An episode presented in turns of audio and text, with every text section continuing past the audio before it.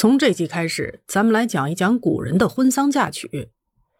婚姻是人生中的大事，能够有一个称心如意的配偶是人生中的幸事。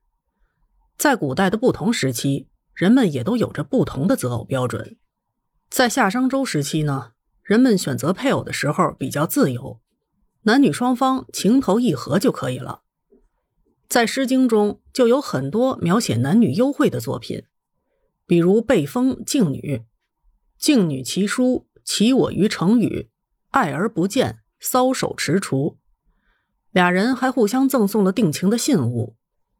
静女其鸾，以我同管，同管有尾，乐意女美。在《左传》里记载了这么一桩婚事，说郑国的徐无范的妹妹长得很美，公孙楚跟她定了亲事。但是公孙楚的从兄公孙黑也看上了徐无范的妹妹，强行要跟他订婚。徐无范就很为难啊，他就向当时执政的子产请教。子产说：“这是国家的政事混乱，不是您的忧患，这事儿应该由你的妹妹决定。”于是呢，徐无范决定为公孙楚和公孙黑两兄弟举行一场相亲大会。在相亲的过程中，公孙黑打扮的十分好看，放下财物礼品以后就离开了。公孙楚呢，身着戎装，表演了弯弓射箭，然后驾车离去。徐无范的妹妹评价二人的时候说：“公孙黑的确很好看，但是啊，还是不如公孙楚。丈夫应该有丈夫的样子，妻子应该有妻子的样子，这样家庭才能和顺。”最终。徐无范的妹妹选择了公孙楚作为夫婿，这事儿啊，到这儿还没结束。公孙黑心有不甘啊，他身着假衣去见公孙楚，打算将其杀死，并且霸占他的妻子。结果呢，他不敌公孙楚，被对方用戈打伤了。成语“同室操戈”也就来源于此了。最后，因为公孙楚的地位不如公孙黑，反而被判了流放之刑。在周代的时候，已经开始讲究社会等级之分。周王室之女一般都会嫁给诸侯或者卿士，很少会和平民通婚。秦汉的时候，已经有了门当户对的观念。王充的《论衡》中说道：“富贵之男娶富贵之妻，女亦得富贵之男。”汉朝更是规定，只有列侯才有资格迎娶公主。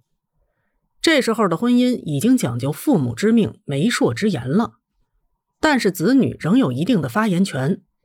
在两晋南北朝的时期也是如此。《晋书》中记载了这样一件事：权臣贾充的小女儿名叫贾武，当时名士韩寿在贾充帐下做幕僚。韩寿年轻俊美，风度翩翩。每当贾充在家中举行宴会的时候，贾武经常在窗户后面偷看。在见到韩寿以后，对其心生爱慕，就让婢女约韩寿私会。韩寿这个人身体应该比较好，很善于翻墙，他就每晚翻墙去和贾武相会。晋武帝曾经赐给贾充一种西域进贡的香料，贾充把它送给了女儿贾武。但是后来有一天，贾充在韩寿的身上闻到了这种香料的味道，于是猜到了。自己的小女儿和韩寿私通了，但是自己家里门禁森严，贾充想不通这俩人是怎么私会的。后来在夜里，贾充假装说家里来了盗贼，顺着墙壁一路观察，这才发现了墙上有翻越的痕迹。贾充只好将贾武嫁给了韩寿，这就是成语“窃玉偷香”的典故。两晋南北朝的时候，士族崛起。门第婚大为盛行，到了唐朝的时候，氏族已经大为衰落，但是门第婚仍然长盛不衰。这里所说的门第婚啊，不是门当户对的那种概念，而是以门阀士族的血统来择偶论婚的观念。唐代的时候，很多旧的世家大族已经沦落到与平民无异，但是他们仗着往日的威望，仍然自矜自大，称自己为士大夫。并且在嫁女儿的时候大肆索要财物。唐太宗为了维护新生的大唐政权，曾经下令修氏族制，普查天下的各族族谱，检其浮华，定其真伪。但是最后修订的结果令他大失所望，很多旧的氏族仍然排在第一等的位置。《贞观政要》中记载，唐太宗对此大为不满，曾经说道：“我与这些旧有士族并无嫌隙，只因其世代衰微，全无官职，却仍然自称士大夫。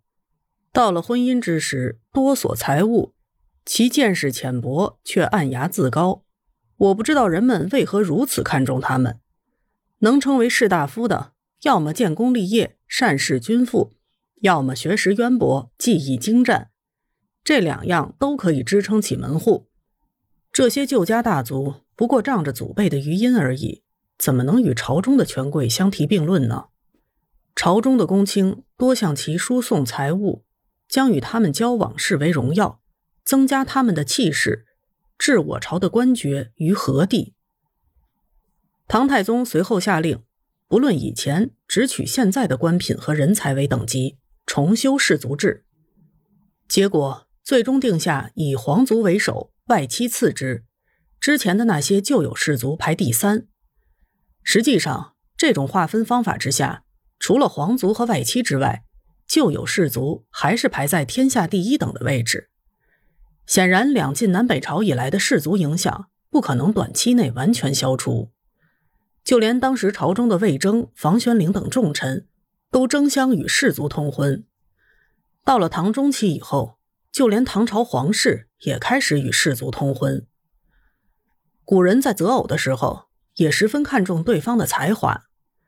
唐太宗时，丹阳公主下嫁左卫将军薛万彻，薛万彻比较蠢笨，公主觉得羞愧，连着数月都拒绝和他同席。唐太宗听说这件事后，在一次宴会上与薛万彻比赛握槊，故意输给了对方。丹阳公主见夫婿如此聪慧，才与薛万彻重新修好。